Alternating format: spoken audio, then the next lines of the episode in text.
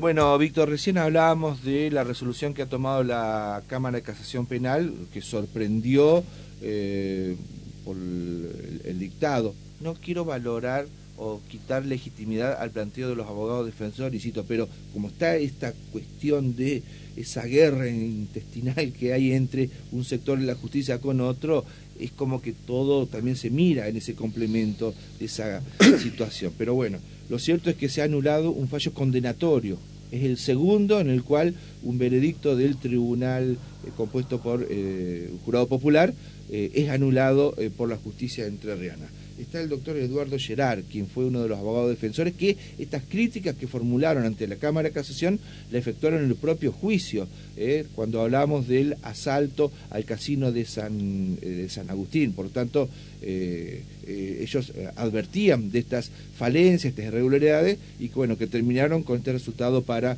la mayoría de los abogados defensores. Doctor Gerard, un gusto, buen día, ¿cómo le va? Acá con Víctor lo saludamos, ¿cómo anda? Buen día, Javier, ¿cómo estás? Buen día, Víctor. Buen día, ¿cómo va? ¿Cómo anda, doctor? Bien, bien, bien. bueno, me imagino que satisfecho. Eh, una buena noticia para el planteo de su defendido eh, y bueno, para la estrategia de ustedes que entendían de que había cosas que discutir y revisar eh, ese pronunciamiento en la Cámara de Casación. Sí, nosotros lo, lo, entendíamos, digo nosotros porque salvo la, defensa del condenado Cejas oportunamente no, no apeló, las demás defensas todas fuimos en recurso de casación porque entendíamos que había algunas cuestiones que no podían prosperar en una revisación de, la Cámara y efectivamente eso es lo que ocurrió. Eh, eh, ¿Cuáles fueron las, porque recién preguntaba Víctor con mucha inteligencia, eh, cuáles fueron las, las irregularidades que se detectaron o las falencias que llevaron a que el pronunciamiento del Tribunal Popular, del Jurado Popular, fuera considerado inválido? Con esa condena, por supuesto. Voy a tratar de no ser agobiante, aburrido, porque es bastante técnica, digamos, los argumentos de casación, pero en líneas generales, más allá de, mencionar que hubo varios, este, varios defectos eh, importantes, eh, se entró en dos tópicos. Uno, que tenía que ver con el interrogatorio de identificación de los imputados, donde la juez técnica le hace una consulta respecto de los antecedentes penales y de los eventuales vicios que puede tener cada uno de ellos, algo que introduce información que no corresponde para ser conocida por el jurado, lo cual eventualmente podría condicionar al jurado. Eh, en el caso de, mi cliente Cabrera, él tenía una condena previa de carácter condicional y era adicto al juego. Y eh, el otro gran tópico, que es bastante complejo, que tenía que ver con una cuestión que, que, se discutió muchísimo en, el momento de, que ocurrió, que fue cuando eh, en el alegato final eh, la Fiscalía acusó de coautoría a los cuatro imputados, pero hizo una diferenciación del tipo penal para uno de ellos de menor gravedad que fue en el caso de Santini, que lo acusó de robo con arma eh, cuya aptitud para el disparo no pudo ser acreditada y a los demás con robo eh, agravado por el uso de arma, es decir, un tipo penal más grave. Nosotros, eh, todas las defensas nos opusimos a esta diferenciación porque entendíamos que si era una coautoría no podía haber una diferencia del tipo penal, es decir, la coautoría es compartir el dominio del, hecho, entonces no podía haber un delito más grave para algunos y más libre para otros. Esto obligó a la jueza técnica a hacer un cuarto intermedio bastante extenso para tratar de resolver este intríngulis procesal que había que había que se había ocurrido a partir de, de, cambio eh, que había realizado la, La jueza resolvió eh, como, como propuesta de opción para el jurado mantener todas las figuras graves para todos los imputados y todas las figuras leves para todos los imputados eso también fue objeto de discusión eh, de nuestra parte, eh, sin embargo quedó como las opciones posibles y efectivamente después el, jurado terminó condenando a todos por la figura más grave. Eh, entonces, e, este, esto planteó una cuestión que nosotros lo planteamos como una discusión de congruencia, que si bien el Tribunal de Casación no lo entendió como un problema de congruencia, sí lo entendió como un problema de topes penales. porque en el caso de Santini eh, la, la, acusación no puede prosperar, eh, sea, la condena no puede prosperar más allá de un delito por el cual se lo acusa. Se lo terminó condenando por un delito más grave del que había pedido que sea condenado la Fiscalía, quien es el que tiene adelante eh, el impulso procesal de la acusación. Eso básicamente son los dos planteos medulares que hicieron ustedes, más otras cuestiones, por supuesto, aleatorias que llevaron a la Cámara de Casación a informar ayer de que se anulaba el, veredicto, el juicio, y se eh, ordenaba hacer una nueva instancia judicial. Exactamente, se dispuso la, nulidad de la, de la sentencia, se hizo lugar a todos los recursos, eh, y bueno, y, se ordenó el reenvío de la causa para disponerse eventualmente un nuevo juicio. Yo eh, con el comentario que vos hacías antes de... es una opinión mía, doctor. ¿eh? No, lo quiero ni comprometer ni a Víctor. No, no, no, pero está eh, perfecto. a mí me... Es una lectura. No, no, yo lo que, lo que, lo que creo desde, mi humilde opinión es que no hay que tenerle temor, me parece, a, a las nulidades en este tipo. Me parece que el juicio por jurado es un nuevo proceso, es un nuevo sistema que debe tener ajustes y reacomodamientos a medida de que va evolucionando en el tiempo.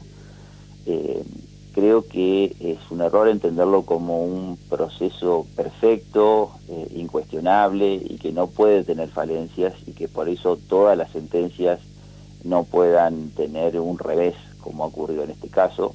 Me parece que eh, es saludable que se vaya purificando y que vayan solucionándose errores, los cuales por supuesto serían mucho mejor que no existieran, pero existiendo y estando en juego vidas de personas, me parece que es importante que ocurran estos reveses y que se permita purificar esos errores para que no vuelvan a ocurrir en el futuro. Está Doctor, la situación de los cuatro hasta ayer condenados, ¿cuál era? ¿Ellos estaban en el penal?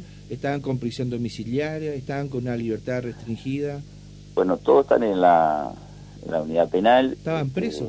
están, están presos, eh, porque ahí se dio una situación bastante especial, es decir, eh, todas las defensas habíamos discutido la prisión preventiva, porque hasta que la sentencia no es firme sigue siendo una prisión preventiva, y la sentencia no estaba firme, porque bueno, habíamos ido en, recurso de casación, pero habíamos planteado primero, eh, y ya lo había resuelto la Cámara de forma precedente, la prisión preventiva y no había hecho lugar la Cámara de Casación, y las defensas fuimos al Superior Tribunal, a la Sala Penal, que en este momento está tramitando el recurso de la prisión preventiva con una fecha de audiencia para tratar el recurso de la semana que viene del día miércoles. Entonces, acá se planteó una situación que es bastante particular, porque eh, Cámara de Casación Penal, para denegar, eh, para no hacer lugar a los planteos de eh, cesación de la prisión preventiva, sostuvo que había una condena, argumento que hoy eh, es inexistente porque la Cámara de Casación, cuando tuvo que revisar la cuestión de fondo de la condena, declaró la nulidad. Claro. Entonces, el argumento por el cual se sostuvo el rechazo hoy es un eh, argumento inexistente. Por lo tanto, en el día de ayer este, yo hice lo propio con mi cliente y entiendo que los demás defensas hicieron lo propio con el suyo, solicitamos, digamos, una revisión de esta situación y que se disponga la, inmediata libertad. Es decir, ¿pueden recuperar la libertad su, su defendido o los este, imputados en el caso? Yo entiendo que sí, porque hasta el día de, eh, la sentencia eh, todos gozaban de, libertad, llegaron al proceso de libertad, no había una, una, medida de protección cautelar de su libertad hasta el momento de la condena y estando en este momento la nulidad, debe retrotraer su estado al estado anterior de, del acto nulo, ¿no? Eh, lo, saca usted de esto, lo que quiero decir. Eh, yo me, me, pongo en lugar del jurado popular, el que se sentó ahí. ¿Cuánto duró esto? ¿Cuatro días? ¿Cinco días? Sí, fueron tres días de, debate, tres días de, jornada de 12 horas, claro, horas. Gente que no, no, no está eh, familiarizado con esta disputa que yo quiero blanquear del superior y la procuración fue, le puso la mejor onda, entendió que la, el veredicto de ellos, la condena, era lo más justo, 12 personas.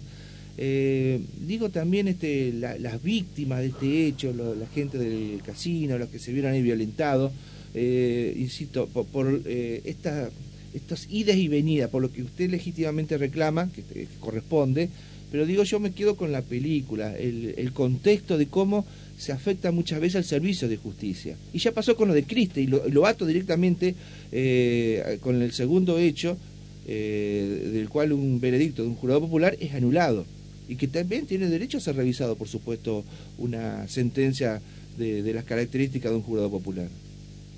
Sí, no, eh, por supuesto que, eh, digamos, si a nosotros nos cuesta, y, por ahí traté, eh, de hacerlo simple, la explicación, digamos, que es bastante agobiante las cuestiones técnicas, difícilmente lo pueda entender un, tribunal lego, como es en el caso del jurado popular. Pero a pesar de eso, que es entendible, que es un punto de vista valorable, yo entiendo de que ese, ese punto de vista no puede ir en contra de un sistema de garantía que en este caso se ha vulnerado y que me parece adecuado eh, la nulidad de casación, ¿no?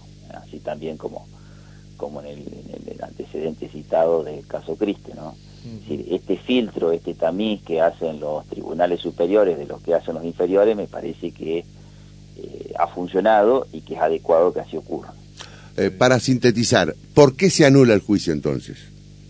Eh, bueno, lo que pasa es que no hay posibilidad de hacer una síntesis más allá de lo que yo dije, no, no mm. es tan simple, digamos. Mm. decir, la síntesis sería, hubo varias irregularidades insubsanables que, estableció el, Tribunal de Casación, es mm. decir, este, estas cuestiones de eh, no respetar algunos parámetros, de incorporar información eh, inadecuada, inválida que pueda condicionar al jurado, y esta cuestión de no, no respetar los topes en cuanto a los delitos eh, atribuidos y las sentencias que se podían aplicar en cada uno de los casos.